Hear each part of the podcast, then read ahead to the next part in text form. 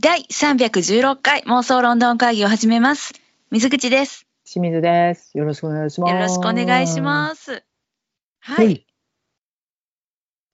おい いきなり疑問点を覚えてしまった。はい。え、なになになに ?316 回で合ってるよね。あ、そっち、あ、それは合ってますよ。大丈夫ですよ。うん。大丈夫ですか？はい。そうではなく？く、はい。今日の取材についてですか？はい。今日の取材について。あれ、一週間で終わると思ったら、神戸の劇場に2週目に入ってんじゃんっていう衝撃をやっぱ2今受けまし週やってるんだ。そうなんだ。た。というわけで、あちょっと私たちの未来にちょっと希望の光が見えたとそうころで。ですね。そうですね。はいはい。何の話やねんっていうことなんですけれども、えーうん本日ですね、私たち今からおしゃべりしますのは、ナショナルシアターライブ2022のですね、第何弾かちょっとわかりません。プライマフェイシーのレビューでございます。はい。プライマフェイシーって難しいね。難しいね。プライマ言葉の意味が？フェイシうん。ーないいなんだろうって思って、いいなんかあ、あんまり入ってこんかって、まず調べたよねっていう、あ、そうだよね。しんちゃんお調べになった。調べました。はい。どういう意味でございますか？えっ、と、ラテン語の法律用語で一見してとか見た目にとか、あとうん明らかな明白なみたいな。そういうことでございます。なんかね、よくね、あの契約書とかにこううん出てくる基本的な用語だそうですね。で、まあ、あのー法律用語として、まあ、プライマフェイシーケースっていう言い回しもあるらしくて、それがい一応有利な事件。うん。暫定勝利ねみたいな、うんまあ覆る余地はあるけどねみたいなところもあるんかな。うん。んそうですね。という意味だまあそうです。そういうタイトルのですね、こはいちら、えー一人芝居でございますね。はいうんとね、あのーえー何から話したらいいのかな。うん。この、えっと、プライマフェイシーなんですけれども、まあ、えっと、うん。作者は、えースージー・ミラーさん、そして演出がジャスティン・マーティンさん、で、主演がジョディ・カマーさんということでね、あの、うん。新進気鋭の女優さんでございます。新進とても言わないのかな？今、特にノリに乗ってる女優さんでございます。で、はい。えっと、ちょっとね、収録の日時はわからないんですけれども、うん。上演の劇場、こちら、ハロルド・ピンター劇場でございまして、うん。2時間2分の休憩なしのね、まあね、あの、一人芝居にしては2時間2分結構長いぞって思いながら見ていたんですけれども、濃かったね。私の、うん濃かった。私はい。のここまでの話しぶりで何か気づくことない、何？漠然としてるってこと、しんちゃんならわかるよね。え、それとも今聞いてくださってる妄想ロンドンの皆さん気づきました？いつもとなんか違うっていうことに。どういうことやねん。違和感ない？違和感ない？なんか食べながら喋っとんか。違います。今回はパンフレットがないんです。だよね。なななんとはいございませんでした。なので私は今、あのまあ、公式のね、あのうんウェブサイトから情報を引っ張ってですね、読ませていただいてたわけなんですけど、いつもだったらね、はい、パンフレットから情報いきますってことで読ませていただいて方こういう方ですみたいなね。そうなんです。それもそのはずで、なんでかっていうと、この作品、あの、まあ、ナショナルシアターライブジャパン、日本では、まあ、あのナショナルシアターライブジャパンになってるんだけども、うんあの、その日本で上演される前に、うんと、世界の映画館でね、うん上映されてるわけですよ。うんそれが日本に来るわけですよ。それがね、えっと、ついこの間、7月21日から劇場公開、世界でされてたんだって。で、世界公開から2週間後に公開されるってことで、ちょっとパンフレット間に合わなかったみたい。いやでもいやよく訳してくださったなその短時間でって思う。そう。必要なのにね。うんだいぶ難しいことを言いまくってるやつで法律用語とか山ほど出てくるやつ、この短時間で見せていただいていやそれはもう本当にありがとうございますだわっていう。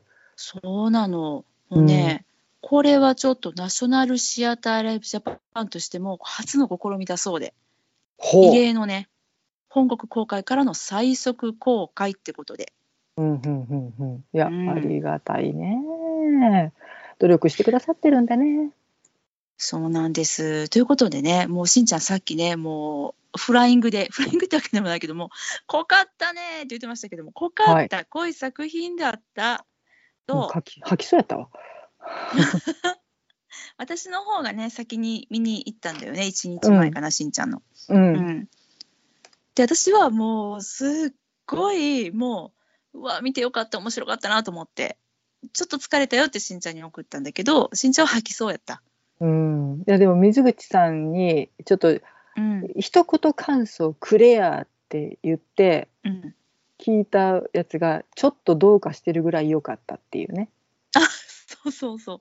そうなの。びっくりして、自分自身も。うん。うん、いや、そんな感想あるかいと思って。うん。まあまあ、私も期待値上げていたわけですけれども。うんうんいやー、ものすごかったね。すごかったよね。すごかったよね。え、しんちゃんもやっぱりすごいと思思った？すごいと思いました好。きなやつやった？うん、あと、まあ、えっと、ネタバレ宣言前なのであれやけど、一人芝居があまり得意ではない人種の清水としては、水口もです。うん。はい、ちょっとあの、まあ、好き嫌いとかいろいろな手法があるっていうのももちろん含んだ上で、うん。えっと、まあ、一人芝居かってちょっと若干思ってたところもあったけどそうな、の。うん。一人芝居史上最も好きかもしれないと。でしょ？でしょ？言ったでしょ？ね。うん。はい。やった。やっぱり思った、私も思った。もうそれはさ、始まって最初のあの冒頭のシーンですすぐに思ったね。うん。いや、冒頭冒頭のシくない？ーンでうん。特に思った。特に思ったよね。あこれ好きなやつって。うん。うん。そう。横にしんちゃんが多かったらうん、そう言いたかったもん。ねあの、し清水と水口が映画見に行って本当に当たりのやつは冒頭のさもう最初の30秒でおもろいやつこれおもろいやつっつってそなんか小突き合うっていうね。うそうそうそう。代表なところ代表的なところではねあのバットマンのねバットマンだっけ？見に行ったやつね、クリストファー・ノーラン監督の。あそうですね。ダークナイトシリーバットズですね。マンでしょ、うん。あダークナイトシリーズ。うん。ダークナイのトね。やつ、ヒース・レジャーさんがねあの、うん。やられてたジョーカー役を。あとあれだよね、あの英国ではさあのスティーブン・ダルドリー監督のさ、うん。あのあれ。夜の訪問者だっけ？に夜の来訪者かな？来訪者？ちょっとタイトルがね、まあどっちかはあの一緒の意味なので、役によって違うかもしれないけど。あれもそうだねそうだね。開いた瞬間に「おっと来たよこれ」っつって。来たね来たねって言って。ちょっと真剣に見る今回はねって。うんうん、そういうやつなんですけれども、はい、ちょっとネタバレ入る前にね、どういうストーリーかだけ軽くごご紹介させていただきたいと思います。はい。はい、えっと、こちらね、えー主人公のテッサさんは若く優秀な法廷弁護士で、労働階級から身を起こし、ひたすら戦い続けてトップクラスの弁護士となった。しかし、予期せぬ出来事で、彼女は過不調的な法の力、うん立証責任、モラルの境界線などといった法律と社会が抱える矛盾などに直面することになる。うん。感情や経験が社会のルールと衝突し引き起こす問題の核心に迫っていくということで。はい。こういうねこれだけ見たらさ絶対さ行かへんよね。見に行こうって思わへんよね。あーちょっとテーマ的にも重いのかなとかやっぱあのー上がっている写真その各、えー、と新聞社が上げててこうこういう歌い文句でこの作品を取り上げてますよみたいな、うんうん、や写真も公式で何枚か上げてくれてるんやけどそれ見てもうん。なんかこう難しそうって、あそうそうそう。ん、なんか硬いものなのかなって思ってしまうんだけれども、う、うん、まあ硬いばかりではもちろんなくてきちんとうん物語に引き込むっていう要素を盛り込んでらっしゃってそれがとても巧みだったので、うんいやまあ引き込まれましたね。そうなんです。いや、本当にね、素晴らしかったので、あの、うんもしまだね、これからあの見るよっていう見ようかなってそんな面白いんやったら見ようかなって思ってくださる方がいるのであればここスイッチオフのタイミングでございますね。はい。なんだあのあれですけどあピピって言ってるすいませんもし音が入ってたらすいませんね。はい入ってたけど。私のタイマーが 入ってた。はいうん、はいタイマーですね。はい。えっ、と、そう、ここがスイッチオフのタイミングでございます。もう何も知らないで、行くが吉。ね。あの本当にあの引き込まれるというか時を忘れるという体験、一人芝居でここまでできるかっていう、うん本当に。ちょっと軽は体験したなとは思う。うん。うん、あの、全然違うんだけどね、全然違うんだけど、リーマントリロジー好きな人はこれ好きやと思う。わかる、うんこの感覚。うんあの物語の構築の仕方というかとても、えっとうん。論理的に物語が構築されていっていて、で時の移り変わりというのも非常に明確で、はい。うん、なんかななんていうんですかこういうのなんか年代記みたいな描き方、でうんとても硬質な物語なんだけれどもきちんと、はいえっと硬いばかりではないっていうお客様を楽しませる要素っていうのもちゃんと盛り込んでらっしゃるっていうのはちょっと印象似てるかな。そうだね。うん。うん。ちょっと無理やりなこじつけだったかもしれないけど、ちょっとこう、似てる似てる。あ本当に？とてもコうん。ンパクトな物語なんだけれども、うん。えっと、舞台装置としとかもちょっと似た構造というか、確かにそうだね。同じセットの多面性で見せていくっていう、ミニマムな世界観の中で、えっと一人の人間まあリーマントリロジーは3人やったけどのなんかうんきちんと人生を描いていくっていうはい側面では、うん一緒かもね。なので、そうだね。リーマントリロジーにうんハマった方、ぜひ見ていただければと思います。私たちです。はい。私たちだね。はい。はい。というわけでね、ここからはね、ちょっとネタバラも気にせずにあの話していきたいと思いますので、はい。しんちゃん、掛け声よろしくお願いします。ネタバレスイッチオンの方向でいきましょうかね。また。はい。はい、いではあの私たち好き勝手に感想を喋っていくので必然的にネタバレするので回避される方とっとと逃げてください。で、えっと、またご覧になられた後で戻ってきていただければ幸いでございます。では私たちのネタバレスイッチオン。入りましたよ。入った入った。まああのさこの全然関係ない話から入るけどさこの公式の ナショナルシアターライブ今ののさネタバレスイッチいった？うん、何何？うん。このさその写真が何枚か上がっとるって言ったやん。はい。あのいろんな各、えっと、新聞とかでこういう取り上げられ方しましたよっていうので写真い,、うんうんっぱい上がってるしっていうのの1枚、うんデイリー・テレグラフ、はい。うんまあ、あの褒めてるんやけどウエストエンドで素晴らしいデビューをしたよっていう、うん。あの記事を載せたっぽいんやけどそれで使われてる写真がさなんか綺麗な女の人がモフモフ持ってんねんな。本当だ、本当だ。うん。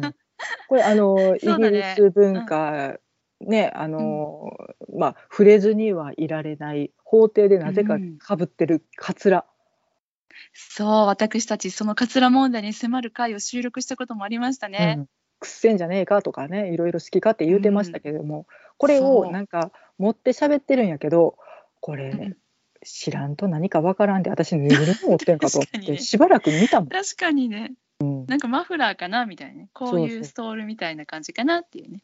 かなんか、うんあの想像空想上の動物のぬいぐるみかなと思ってなんやろこれ気持ち悪いもん持って喋ってんなと思ったらこれカツラですね。うんうん。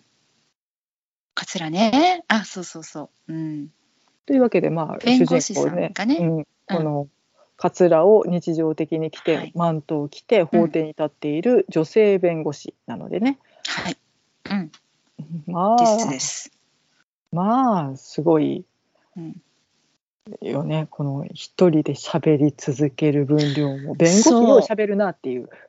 弁護士はそうそう。でねこれねあのどういうね弁護士さんなんかっていうのね、うん。あのすごく一番最初冒頭シーンからすごかったよねってさっき言ったけどさ、うん。それがあの、えっと、予告編で使われてたのでちょっとね、あの書き起こしたんでうん。あのご紹介しますね。ほうほうほはい、このテッサさんが、あのー持ってる弁護士としての理念、信念こういうことですっていうね、うんはい。えっと、こんなことを冒頭シーンで語ってらっしゃいました。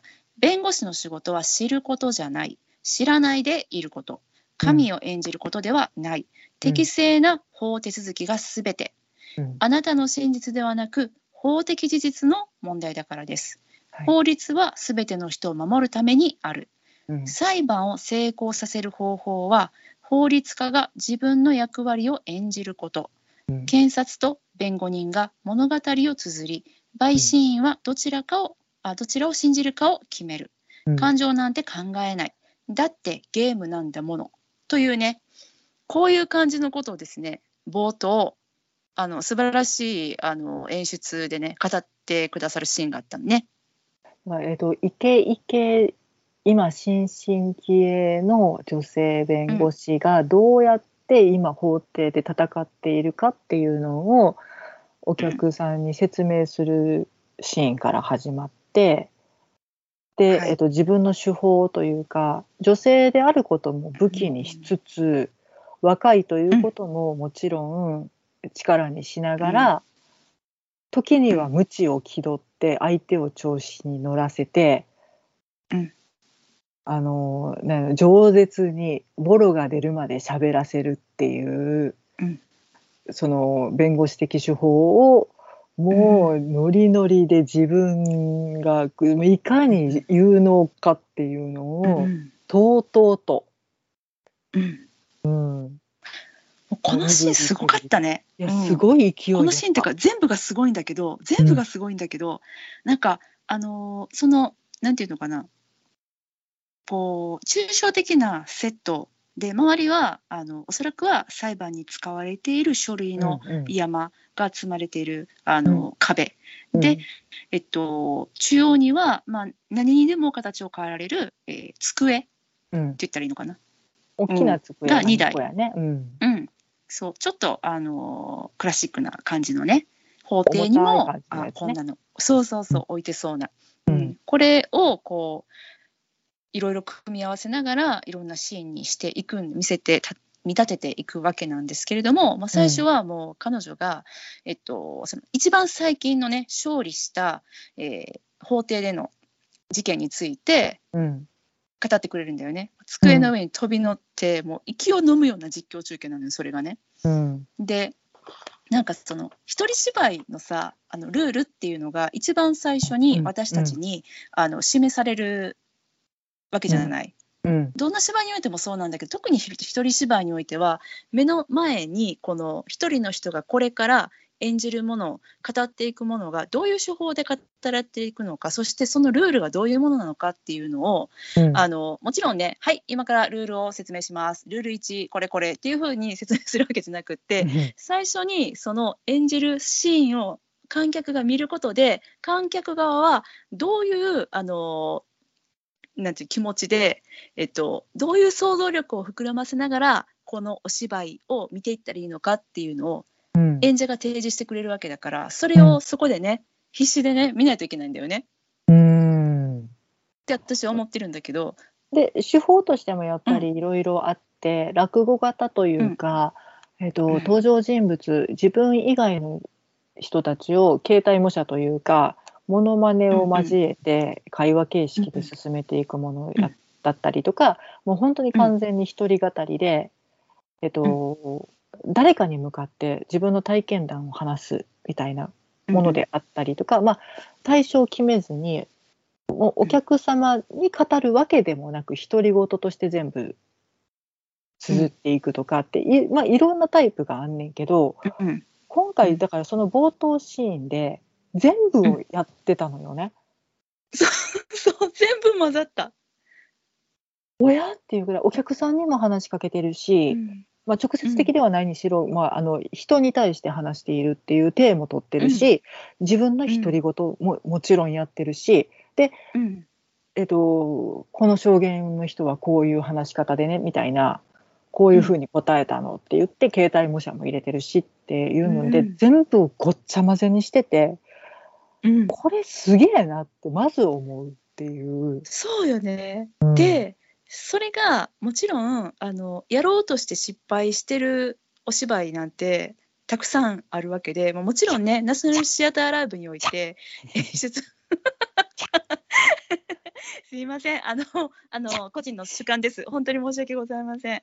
あのもちろんナショナルシアターライブだからさあのそんなななんていうの？もう素晴らしいものを見せていただいてるに決まってるので、そこ不安はないんだけどないんだけどにしてもあれって思ったりするこの小さなねこの重箱の隅じゃないけどそういうのが気になったりするっていう作品もあって好み好みの問題ね。もう多くは好みだと思うんだけど、うん。があのちょっと違ってたりとかもしてあとあれなんかこれ前にこのやつでも見た手法だわ。なんか真似をしてるオマージュかもしれないけどなんかできてない気がするなっていうねこの観客の贅沢なねこの何ですかあの言うよねっていうこれねこういう気分になったりするやつあるんだけど、なんだけど、あのー今回のはうわ早期だかってまず思って、うん。で私が思ったのはねこれ冒頭だけかなと思ったの。こうん。のテンション、この技量を、うん。この手法でいくっていうのは冒頭だけかと思ったら、うん。最後までもちろんねあの熱量っていうかさあの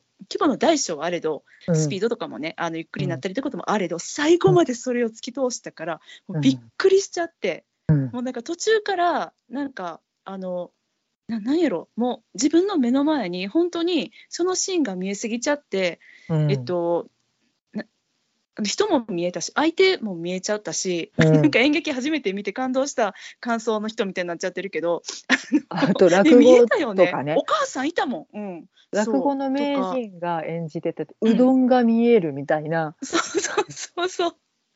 そうなの。だから、もうなんか、あのーもう見えるのよ。何この、え、いいの？この感想で。そう。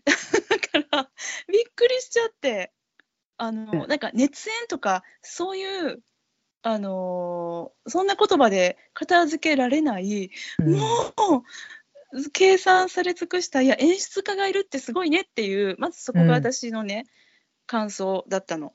何とは言わないんだけど、えっと、まあ、一人芝居だから、一人であの作、演出、出演される方っていうのももちろんある。それで素晴らしい作品があるっていうのはもちろん知ってる。うん。ね。うん。けど、やっぱ演出家がいるってことは、今回ね、演出家さんが、えっと、名前がジャスティン・マーティンさんっていう方で、ううんんと、この方はちょっと他に、うんと、この作品が完全にデビューってわけではないとは思うんだけれども、ちょっと情報が私あまり集まらなくって、あのんそうねそのえっと一番、うん、なんだっけ、えっと、ニコラス・ハイトナー監督と共同で演出された作品があるぐらいしか情報ないよね。ニコラス・ハイトナーさんも知ってたかな？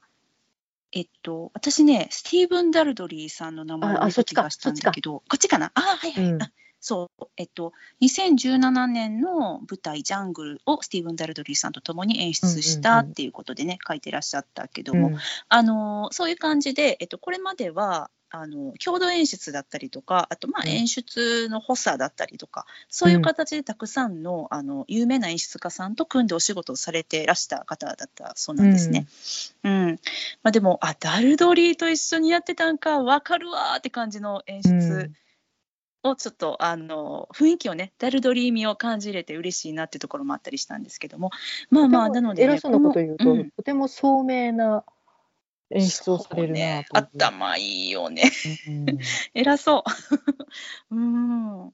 そうすごく、うん、好きやなと思った。だからこの方の他の作品もすごく見たいなって、うん。あの一人芝居じゃないやつとかね。うんうん。そうそうね。このスティーブン・ダルドリー。さんとのあ面白そうだよね、このジャングルとかもね見てみたいなと思う。ちょっとこれかなり重そうやったけどね、あのあそ見てみたらレビューを、うん。うん。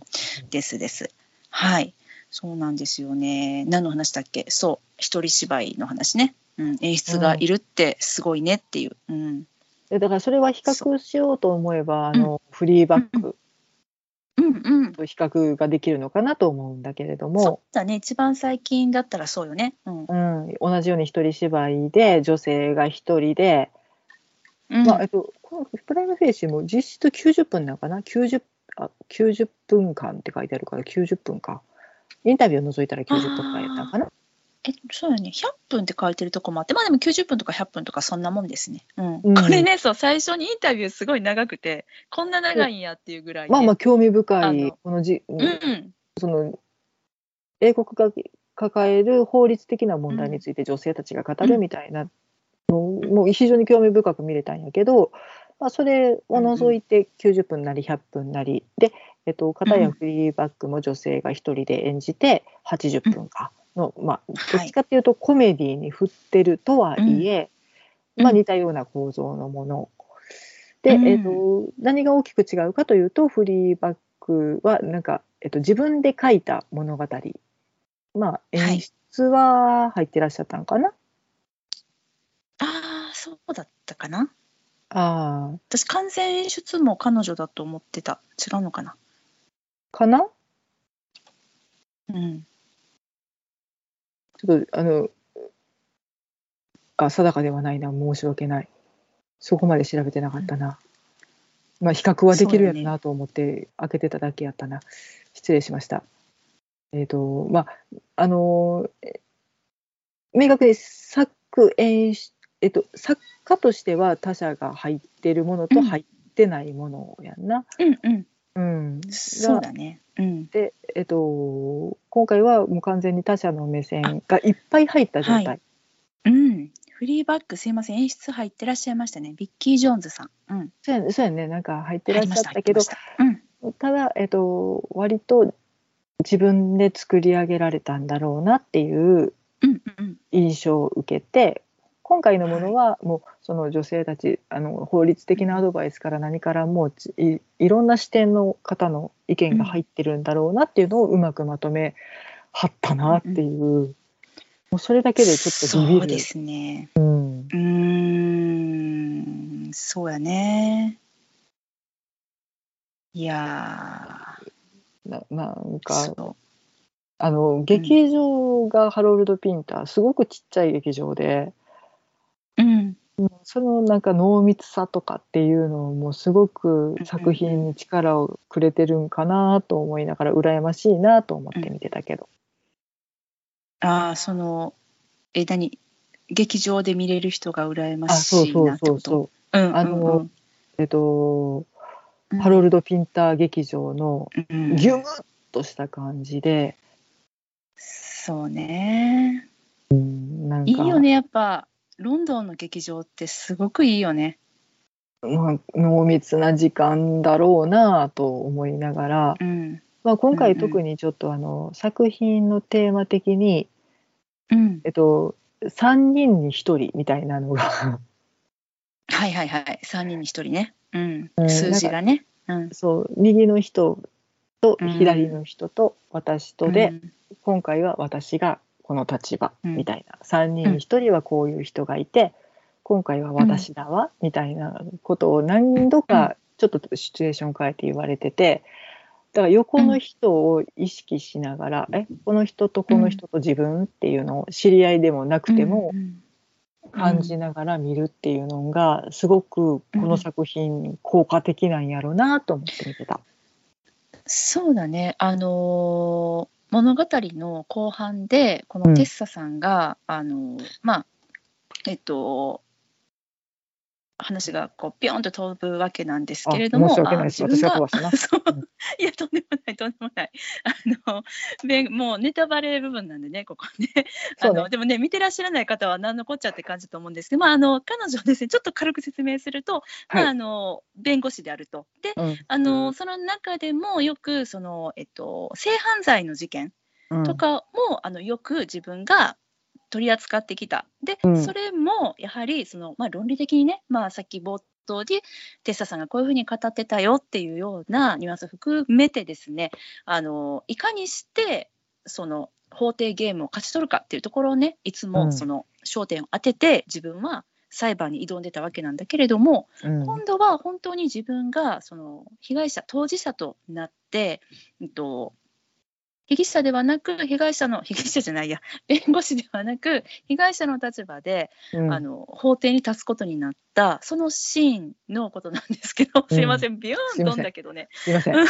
えいえいえ。そこがねあのあれ面白かったよね。やっぱりそのえっと、その時あナショナルシアターライブのあのスタッフさんたちグッジョブだなと思ったんだけどあの演出、撮り方の指示をさ果たして、このあのジャスティン・マーティンさん演出家のジャスティン・マーティンさんが指示されたのかそれともあのナショナルシアターライブ班のね監督さんがこうしようというふうに決めたのかわからないんだけれども、それまでは舞台上をだけを映していたのが、うん。そのテッサさんが、えっと、法廷の、えっと、裁判官だったりとか、まあ、相手方、あののチーム検察官側ですか、とかあとあの時はいなかったのかな？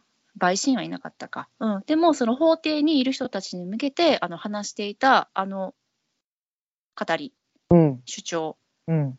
があのまるでその座っているそこで見ている観客も法廷で一緒にあの傍聴している人たちうんのうん。ようなうん。感じに見えるって言ったら合ってるのかな？こんうなん。説明でいいのかしら、ふわっとしててすいません。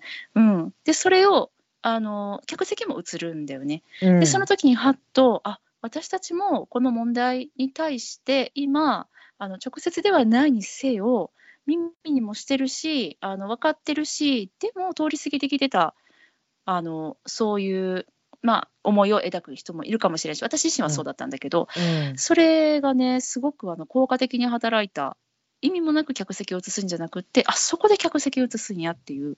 うん。ね。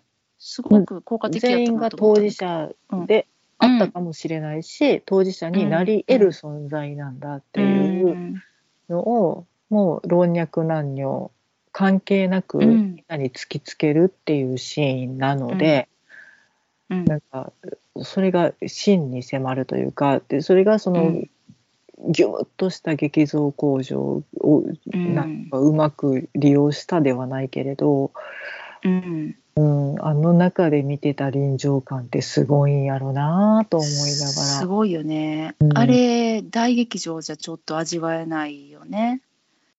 ら、うん、やっぱりその横の人っていうあの小ささで、うん、意識でうんきる大きさで見たらすごいよねっていう、うん。うん、感覚が、まあ、羨ましくあったなと思いましたね。そうですね。うん。はい。そう。この作品ねもともと、えっと、この作者のスージー・ミラーさん。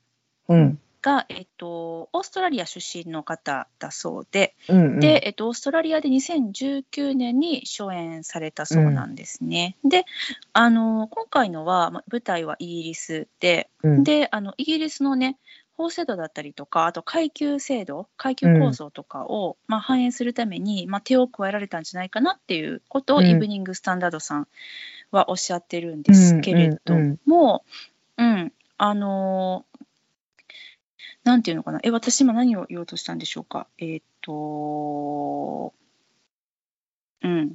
あそうそうそうそう。このねえっとちょうどあのタイムリーなねニュースが上がってて、うん。えっとコスモポリタンのニュースだったんだけど英国政府がね性犯罪における司法制度の課題解消に760億円を投入するっていうことで、えっと、2022年の4月になんかそういうのがちょっと法政策が決まったそうなんよ。そう。でねえっと私そのまあイギリスのさ、まあ、裁判だったりとかその法制度っていうのはまあ詳しくないのでただうん。詳しくなくてもすごく分かりやすく、うん。別にねなんかこういうあのあれがあるんですよとか何もこうあの説明臭く説明してもらったわけでは全くないんだけども一人の人のその弁護士としての体験日々をあの見せながらそれを分かりやすく観客にもあの教えてくれてるっていうさすが、ね、あの元、えっと、検事さんだっけ？検察関係の方だったのかな、うんうん。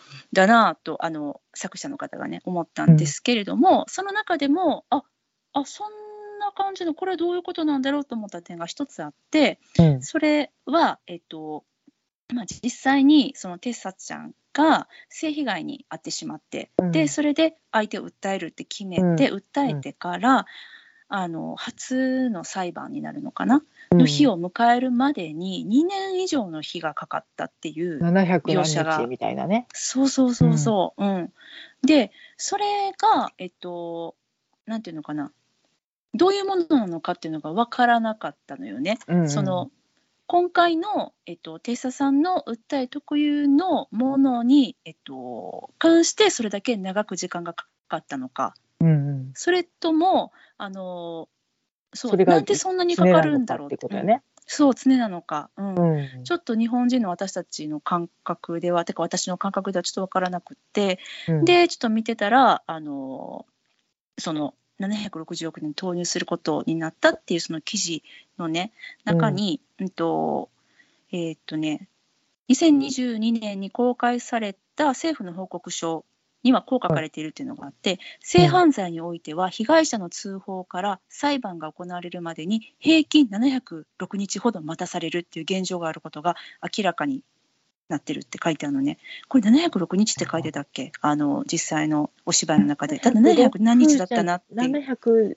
720うん何日だか30何日だったかやな気がするから、まあほぼ平均ってことだよね。そういうことだよね。うんうん、だからあのまさに本当にこれが今イギリスで英国で問題となってるっていうものなんだなっていうだからうんうん多分ねその英国内ではこういう状況っていうのは報道されているだろうしあの問題になっているからそのなんとなく体感としてその時間がかかるっていうのはみんなね、観客の皆さん分かってると思うのでああなるほど。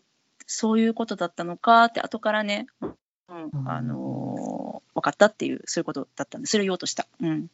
いやだだっそう。てね長くなればなるほうど精神的負担はうんやっぱり重くなっていくし、記憶は薄れていくし、同じこと何回も聞かれてっていうのが、しんどい期間はねもうちょっとでも短く、うん。やっぱりすごい負担やしうん。ただでさえも痛みを覚えている方に、うん。それ以上の精神的苦行は本当に酷なんじゃないかと思うので。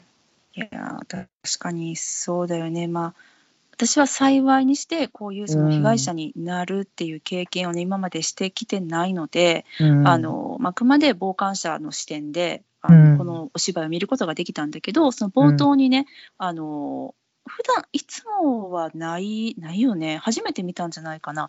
あのその過激なシーンがなんて書いてたっけ？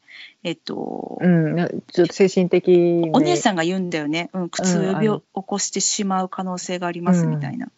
うん。なので、まあ、似たような経験された方とかはやっぱりちょっと思い出したらすごくしんどいと思うので、うん。まあすね本当にしんどい方はもう避けてらっしゃるとは思うんだけれども、うん。そう、うんでもそのけ何傍観者の立場で見ることができたからこそこんな感想を私は今から話すことはできるんだけどその実際にね、そのえっと、犯罪があの起こった時の話、うんなんかあのよく聞くじゃない、えっと、なんでその時に抵抗しなかったのとかさ、うんうん。あとさあの何日も経ってから訴えたのはなんでみたいなさ、うんうん。本人自身もこれがえ私が今されたものは何だったの？ってさっきまで、あの犯罪の相手は身近であの好きな人うん。好意を持って接してた人で楽しく過ごしていたはずなのにあれ？私がおかしいのかな？いや違う。これは性犯罪だっていうのを、まあ、テッサさんはこれまでの自分の弁護士としての経験があるからそういうふうにすぐに思って、うん。あの警察にねうん。行って訴えを起こすことができたわけだけどそれにしても弁護士だったらこんなことはやらなかったっていうのは自分でこう証拠を消してしまうようないろんな失敗をついついやってしまうわけなんだけれどもそういうなんかそのあのまこれはもしかしたら一人芝居だったからこそそのあの性犯罪が起こったシーンの生々しさだったりとか、うん。あと後々その裁判になって、まあ、尋問を受ける時とかにもね、うん。これはどうだった？ああだったって話す時にえ確かこうだったと思うんだけどあれ？でもおかしい。いやそうだったと思うんです。みたいなさうん記憶が曖昧というかよく思い出せないっていう、うん。もう怖かったことだけは覚えてる。でもえ言われてみたらえ？みたいな感じのがさ、うん。一人芝居だったからこそ観客もさもしあそこに相手がいたらさうん。私たち観客はその今、まあ、テッサちゃんが証言した何かしらがさ「いや、うん。それそうじゃないって間違ってるって」とかっていうのをさ心の中でさ応援したりとかさ、うん。あのね否定したりとかがしながら見るわけやん。でも、相手おらんから一人芝居やからさ完全主観やからさ私らも分からへんわけでさ、なんかその不安っていうのもすごい伝わってきてなんかあのシーンから本当に裁判シーンにかけてのその展開っていうのは一人芝居やからこそできた説得力持ったなんか描写やったなってすごい思った。まあ本当に傍観者の立場でね見れたからそういうふうに思うわけなんだけどね。うん。やっぱりだからその弁護士としてどういう証拠がないと訴えることができないとか有利に立てないとかって熟知しているはずでもやっぱりそれって感情と相反するものでやっぱりあの証拠をが残っているはずの体だけれども、えっと、もう本当に清めたい一心でシャワーを浴びてしまうとか、えっと、その加害者から送られてきたメールを嫌悪感から消去してしまうとか、うんっていうのがもう行動としてはもうごくごく当たり前もうそうせざるを得ないっていうものをやってしまったがゆえに証拠が消えていくっていうのを分かっててもできひんねやっていうのが、もう本当になんか怖くて。うん。で、うん、ましてや知識がなければそんなことは思いつきもしないだろうし、そんな精神状態でもないしっていうのが、なんかとてもリアルに感じれて自分はもう、私も幸いにしてそういう経験はないけれども追体験というか、なんて怖いんだっていう、でそれに、合ってる合ってらっしゃる方がたくさんいらっしゃるっていうのももう本当に耐えられない現実として、初めてこう胸に迫るというか、自分もそうなってもおかしくなかったんだというのを改めて思ったりとかっていうのが、もうその感情の動きがプロから見てもそうやしプロだとしても対応できないっていうところで、めちゃくちゃリアルで、なんかいやだからって覚えとこうって思ってもできるわけではないんだけれどもそうだね、うん、絶対自分がそうなった時にシャワー浴びないかっつったら絶対浴びるしなとか、うん、そうだよね、うん。そう。でもその裁判シーンでなんかその、えっと、抵抗してるっていう証言して、でも抵抗できなかったって、な手が空いてるはずなのになぜ抵抗しないんだみたいなところでずっと追求されててどんどん混乱していって、うん、であれちょっと待って両手を押さえられていた状態やから自分が叫ぶこともできないし、えっと、自分で叫び声を抑えていたわけでもないしでもあれ片手空いてた空いてなかった私の片手はどうなっていたっていうのをずっと突き詰めてたりとかっていうのも、うん、なんか、やっと思い出すこと封印してた記憶が蘇るみたいなので、うん、あ両手を片手で押さえられててもう片っぽの手で口を押さえられてたから叫べなかったから、うん、それは抵抗してないってことになるんだっていう、なんか数式みたいなものが改めてピーンってきた瞬間に。あ、思い出してくれてよかったみたいな。うん、思ったよね。うん。そう。なんか、その、前後、両方ともお酒飲んでたから前後不覚だったはずで、うん、だとすれば合意の上だったんじゃないかっていう、うん、いや、その加害者の男性は、私が気持ち悪くなって履いてたものをベッドまで抱えて運んでくれたってことを思い出して、あの人にきちんと意識はあったはずだということは、意思を持っての犯罪だったっていうのも、700何日ぶりに思い出すとかっていうのが、もうなんかすごいこんな時を経て封印してた記憶を思い出すっていうのもすごいことやなっていうので、ちょっとうもう、ん。本当にその瞬間にもうテッサちゃん頑張ってっていう。うん。なんかなんやろなもっと思い出してもっともっと自分を弁護してっていう、もっと相手を追い詰めてっていうもう祈るような気持ちだよねっていう、うんうんううん。ん、だからその辺の構成もすごい巧みというかうん。人間ってすごいって覚えてないと思ってたこともちゃんと思い出せるんだっていうちょっと励み励みにもなるし、うん。うん 頑張れ励み私の脳細胞っていう、うんうんいつか思い出すよってそうよね。うん。ねえ。そう。今でも、うーん。そう。ただその軒並みね、あの、いろんな、えっと、当時の英国上演時のレビューということで、ナショナルシアターライブのね、ホームページにも、あの、たくさん、賞賛の、ね、えっと、各デイリーメールとかね、メトロスとか、うんうん。あのテレグラフとか、タイムズとか、ううん。ん、いろいろ載ってるんだけど、私もちょっと他の、あの、えっと、新聞うん。のレビューもちょっといろいろ見てみた中で、うん。まあね、あの、えっと、まあ、おおむね大絶賛だったんだけど、そのうん。タイムズがね、うん。うんと、ホームページ見て、えっと、見てみたの、どんなレビューなんだろうと思って、そしたら星3だったのね。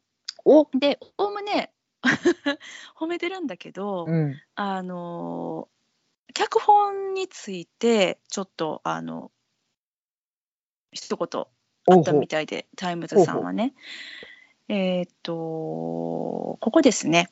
テッサが証人席で、うん。うんと性的暴行の被害者とされる人物を最初のシーンでね論破するのをこう楽しんでいる様子がうん先に書かれて、うん。それがゲームの一部であるかのように推論しておきながらうん。後でそのことをいざ自分がね被害者の立場となった時に、うん自分がそういうふうにしていたことを振り返らないのが不可解だっていうふうに書いてるのね。うんうんうんうんうんそう、えっ、と、劇中では個人的な試練だけでシステムが悪いという事実に心を開くのに十分であり、ごめんなさい、ちょっと翻訳がちょっと微妙ですね。えっ、と、うん、自分の身にね、降りかかることを彼女が自分自身でこう責めるべきだとは絶対に言わないけれども、しかし、彼女がこれまでしてきたこと、弁護人としてね、の立場で被害者に対してやってきたことをほとんど自己反省してないことがこのドラマにちょっとこうリアルさというか、ううん。んあのこのドラマの可能性をちょっとこう低くしているような感じがするっていうそういうね感想があって、まあ、私はねこのしんちゃんにも最初の、えー、と一言感想の時に送ったけど、うん。まあ、最後の展開は賛否あるかもしれないけどって送ったの覚えてる、うんうん。うん、それは、まあ、ここまでタイムズさんまでとは言わないんだけれどうん。もまあ、まず、えっと、テッサちゃんはこの法廷で負けてしまうんだよね裁判に。そうだね。うん、まあこのうん。後控訴するかどうかとかはちょっとわからないけど、うん。そのこれできるのかな？できないのかな？ちょっとわかんないね、英国の裁判制度。わかんないけども。うん。だけどもその相手の男性は無罪となってしまって、うん。まあ、それでこのお芝居は終わる。うん。でもまあまずあの、うん、と物語のねえっとあり方としてこれが無罪っていうのがどういう意味なのかなっていうのをうん。私はこう探りながら無罪になった瞬間にねわっといろいろ湧いたんだけど、うん。まあこれは、うん、とその法律に詳しい方が作ってるお芝居なので、うん。ここで無罪ってなることがやっぱりこういう条件の、うん。えー、と裁判であれば多いっていうことなのかなっていうふうに思ったのが一つ。うん。で、えっとまあ、もう一つはその、まあ、フィクションとして描くのであれば、えっと、その裁判劇っていうね、まあ、ジャンルもあるぐらいなのでその、うん。この裁判に勝つまでにいかにそのなんていうのかなちょっと推理を楽しむじゃないけれども、うん。あのうん、ミステリーとかサスペンスというかあの実はこうだった本当はこうだったここに法的なあの穴があったやった勝利したみたいなそういうカタルシスを味わえるような作品に持っていくっていうことも別に、あの不可能じゃないわけじゃない。うん、うん、何か決定的な証拠を見逃していたけれども自分が握っていそうたとかね。そううんそうそうそうそう。うんまあでもこれは、えっと、実際そのまあねさっきの記事でもあったように今、英国であのよく起こっているうん。まさに今直面している問題に対してのきっと問題提起うん。であろうから、うん。あのまあ、多少のコメディ要素を含みながらあのおお芝居がさ展開はしていってたけれども、それはやっぱりそのリアルさだったりだからなんていうのかなこのテッサちゃんがさ、えっと、っていうキャラクターが、まあ、リアルなようでいてちょっとあの誇張されてるっていうか、うん。っていうところもあってで展開もちょっとコメディチックなところもあったりしてなのでうん。前半と後半のそのキャラクターのあり方っていうのがさうん。そのちょっとブレるっていうかさ、うんっていうところは確かにあるなと思ったの。だから後半が、まあもしかしたらそのリアルな問題に対しての問題提起うん。なんだなって私は今は思ってるんだけど、だったとしてだからこういう裁判だったらこの流れだったらあそりゃ相手は無罪になっちゃうよねっていうので、まあ終わるので、うんと、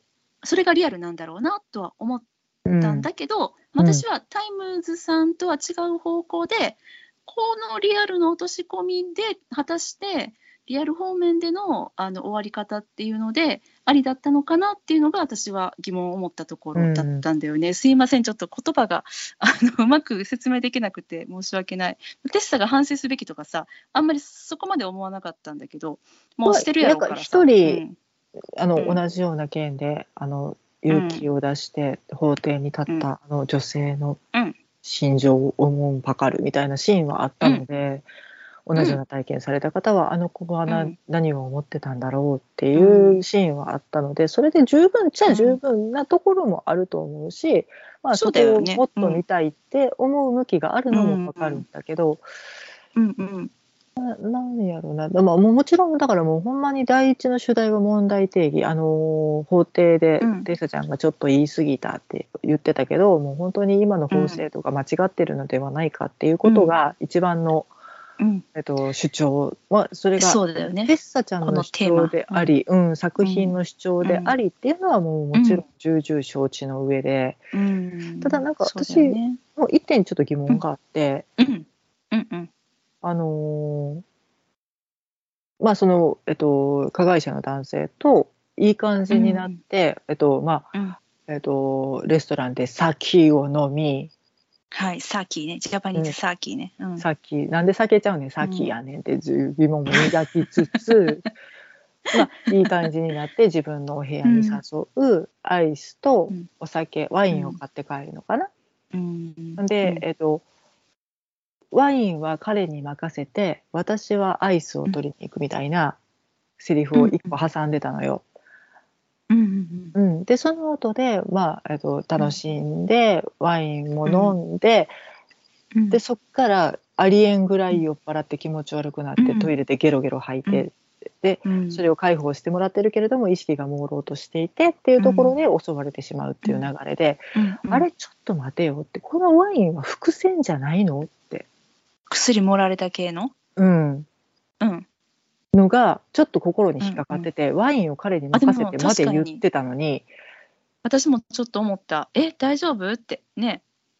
うん、そこまでセーブが効いてなかったのっていう描写なのかもう男性が確信犯で、えー、と薬を持ってや、えーとうん。まあ、犯罪目的で、えーとうん。彼女の家に行ったのかっていうのうん。を、が明確ではなくてこっちとしては問題定義やと思って見てたものが全然言及されへんかったから。うん。それが分からんくってだったらうん。ワインは彼に任せてっていうセリフはなくていいじゃん、自分で用意すればいいじゃんって。2人で本当にいい気持ちになって酔っ払ってたところで、そういうことになってしまったっていうので、彼の意思が、えっと、あるないがどんむっちゃ変わってくる気がしてそこで覆すのかなって思ってて、あなるほど。ワイン出てくると。後々。何かあの、うん。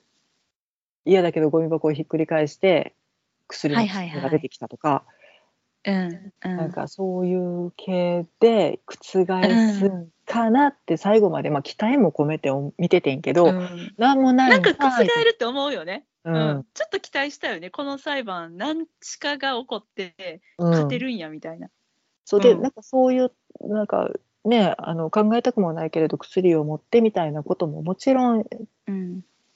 過去に何度もあったはずで、うん。そうですね。扱ったケースでもあったんじゃないかなと思った。うん。可能性に至らんかなって、そんなほん。立てなくなるぐらい気持ち悪くなるってちょっと異常やうんなって思わんかなとかっていうのがちょっと疑問として残って、うん。うんなんかそれもな解決せんまんま終わってそういうこともあるな、なのであればもう少し明確に見たかったしあのちゃんと、えっと、思い出せずに流されたっていうのをうん。徹底的にあ売ってるかもしれないけれどもそれも、えっとう、ん。思いが至らず、えっと、流れてしまったっていう描写なのか、本当に何もなかった。ーそれあったらもっと面白かったよね。ちょっとねそれなんがかちょっとメールする？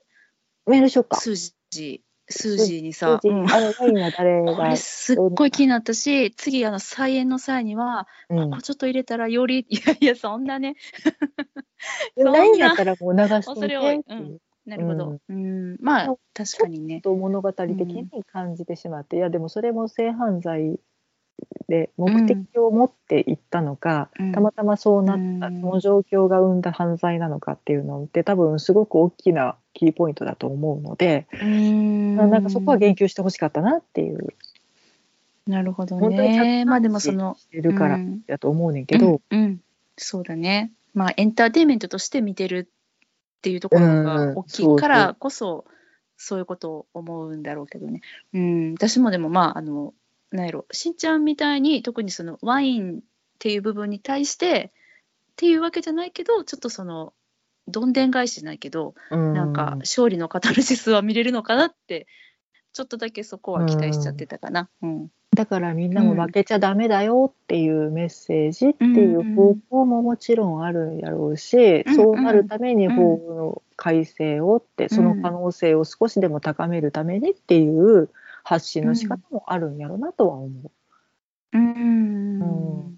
まあでも実際リアルなんだろうね。こういう。今現段階ではやっぱりこううんやって潰されていく機会っていうのが。そうだね。そこで買ってしまったら、問題を、うん。本当に提起したい問題をね、うん。主題を消しちゃうことになるもんね。その法制度が間違ってるんじゃないかっていうね。うん、だから確かにな。そこで女性へのエールとして見るのか、法制度へのうんアンチテーゼとして見るのかっていうので、うん。もう本当に方向性が違うので、今回まあ選択されたのは法制度の改正うのうだね。にもちろん振ってらっしゃったと思うので、うん。このチームならなんかそのテッサちゃんを勝たせておいてなお制度への問題定義っていうのを見せることはできる気はするんだけどでも違うんだろうな、そこで勝つってことはなんやろテッサちゃん的にも彼女の今後的にもちょっと違うんだろうねきっとね。ううん。んいやー、あただ彼女深いっす。うん。これからうん。自分がまあ弁護士としてうん。活動を続けていく中でより寄り添った弁護ができるとか、女性を傷つけない、ゲームとしてではなく自分の問題として、うん。そのあのケースを扱っていくっていう未来は見えて、うんそれはもう素晴らしいしやっぱりそうあってほしいなと思うし、うんまあ、でもなんか戯曲はすごく巧みだなとはもちろん思うすし。ごかったわ。あれはすごい。うんうんなんか、全部がこんがらがってたやん。うんなのに、すごくこう、わかりやすかった。うん。うん、うんで途中家族の問題なんかも入ってきてうん。やっぱりお母さんに頼りたくって連絡取って応援に駆けつけてきたお母さんが自分が前にプレゼントしたビーチバッグを持っているって。うん。で前はあっちゃーっておかんビーチ。それ街じゃなくてビーチってなってビーチなんて行く機会ないわよって言われてうん。伏線があってでも裁判にもなおそのビーチバッグを持ってくるって、お母さんむちゃくちゃやっぱ応援して支えになってんねんなとか、応援のために持ってきてくれたんやろなとか思うと、すごいなんか泣きそうになって、うん、そういうねかその、うん、お母さんが。とか、うん、息子で苦労してっぽいからさ、そうよね。息子でな。確かにな、うん。弁護士といえばこういう服でしょって言ってね。あの弁護士になった時かな学校合格した時かなちょっと忘れちゃったけどくれたあのピンクのねシャツ。うん。をね、うん。まあ目に痛いやつな。そう。もうでもねそれをもううん。戦闘服として着込んでいくテッサちゃんと、その、うん、プレゼントされたビーチバッグを場違いやって多分分かってるけど、うん、あえて持っていくあえて持っていう。うん。そういうなんか描き方はやっぱすっごい上手やなと思って。あとなんかすごいなと思ったことの一つにねそのお母さんまあまあその印象的なあのし登場の仕方をするわけだけど、まあ、目には見えないですよ。あうん。のテッサちゃんがねあのうん一人で語ってくれるわけなんだけど、うん。まあでもその回数出てきてないじゃない。うん。でもすっごい印象残っててそれこそお兄ちゃんだっけ弟だっけ。もうめちゃくちゃ弟はずっと部屋に引きこもってるからお兄ちゃんそう引きこがもりや、うん、お兄ちゃんか。お兄ちゃんがちょっとなんていうかバイオレンスな人やったらね、うんううん。ん、殴んないのは分かってるけどすごい怒鳴りつけてくるうんっていう。そうそうそうそう。うん、とかあとその裁判の日にさあのお母さんに付き添ってくれてた女性のうん。警察官のうん。方だったりとかっていう、なんかねえっとすごい不思議だなって思うんだけどもしそれが、うんとまあ、実際にその一人芝居じゃなくてねうん。その役の人をキャストが演じてるようなお芝居だったらわざわざその観客の目にさなんていうかなそこまで印象に残らないっていうかうん。あのーすごく今回はねそういうちょっとした脇役同僚の方たちだったりとかっていうのがみやものすちゃんとかね。ごくミヤねおったなあのーあれやろロースクールの同級生。でで絶対こいつ友達になられへんって思ってた子が、うん。実は一番の親友になってうん、でまあその子は、えっと、法律の道はやめて女優になって今世界中を旅していてそれにすごく勇気をもらってるの、みたいなね。うんうん。うん。たまにしか出てこうへん。でも、うん。そういう人たちが周りの人たちがすごい鮮やかに描かれてて、うん。逆にすごいなんか観客の心に残る。うん。っていうのがでもそれはだからもう携帯模写ではないのよね。そうなおの母さんがそこがすごい、お母さんがこう言ったっうん。ていうのは主観で描いているので、うん、うん。こんなことを言ったお母さんがねっていそううなんよ。描き方で。でうん。逆に法廷とかで出てきた、うん。えっと、相手方の弁護士とか、うん。えっとうん。まあ、被疑者っていうのかな？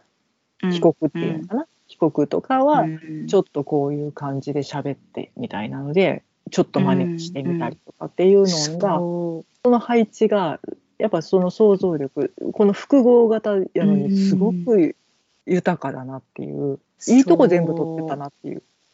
いいとこ取ったね。あれすごいよね。どういうなんかななんだろうね。どんなさ脚本なんかな？めっちゃ見てみたい。うん、買えん買えるんかな？もうすごい読んでみたい。うん。気になる。だから相手のセリフも鍵括弧付きで、もうセリフまんま書いてるのか、うん。でこの人からはこう言われたっていうこういう内容を言われたっていう自分の主観で語るのかっていうのも、ね、ちょっと書き方にもよると思うしそうやね。あとどこまでがその演出の範疇なのかなっていうのもすごい気になるし。うんねえ。であとまあマイクを効果的に使ってみたりね。うーん。法廷で喋ってるそうあ時に10ドル10ドルで売ってるわ。うん。何も？マイク買えんをかなこれ。あマイクじゃなくてあ脚本ね。あ、逆音あびっくりした。マイク売ってるってマこと だイクじゃないけど。うん。安いなと思って。ちょっと気になるわ。10, うん10ドルじゃごめん。10ポンド、10ポンド。うん、ドルじゃないね。うん。うん。気になる。うん読んでみたいね。Kindle ないかな。うん。そう。うんいやー、ね濃厚な。濃厚でした。本当にね。今日もまたね、ちょっとこう、1時間過ぎて喋ってしまったわけですけれどもあと一。個だけ言わあせ、て。もちろん。はい。さ、あのうん最初になんかトランクが出てきてさ、で脱いだ、うんあの法廷服バーンって入れてさ、うんそこにズラもボーうんン掘り込んどったけど、高いんやろ、あれ。何十万するんやろ？大丈夫？そうそうそう。しんちゃん調べによるとね。そうそうそう。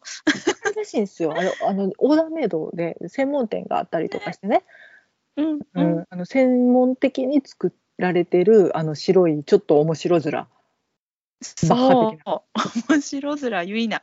うんバッハバッハ。あれでね、その、あの、あの、あるよね、透明性をあの演出してるんですよ、あの面でね。そうだね公的な人間だっていうシンボルとして描いてるらし。いけどね。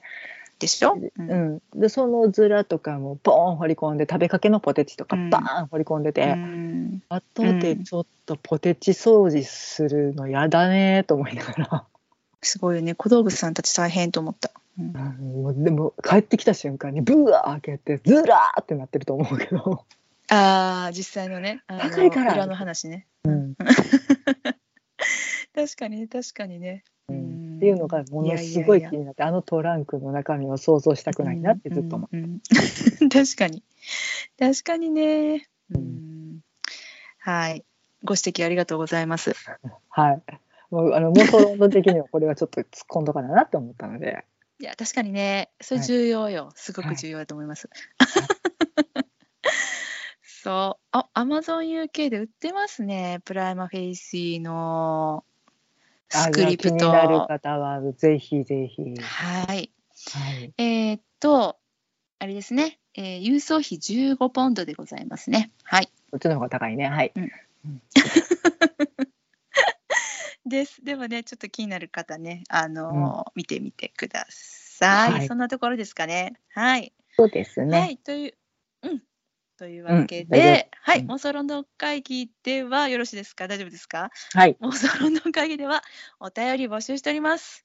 えーっと、妄想ロンドンアットマーク gmail.com mosolondon アットマーク gmail.com で、えーお便り送っていただけると嬉しいです。ツイッターでの、えーリプライやうんとハッシュタグ妄想ロンドン会議をつけてのつぶやき、こちらも大歓迎でございます。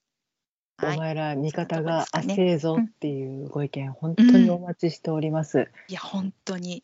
もうあの皆さんのご意見、うんぜひ聞いてみたい。ちょっと、うんあのねあのえしんどい話題ではあるけれど、うん。きちんとやっぱり、あのこのお芝居見せていただいたからには考えないとなって改めて思わせてもらえる素晴らしい作品でしたね。はい、本当に、これは、なんだろうな、あのーうん。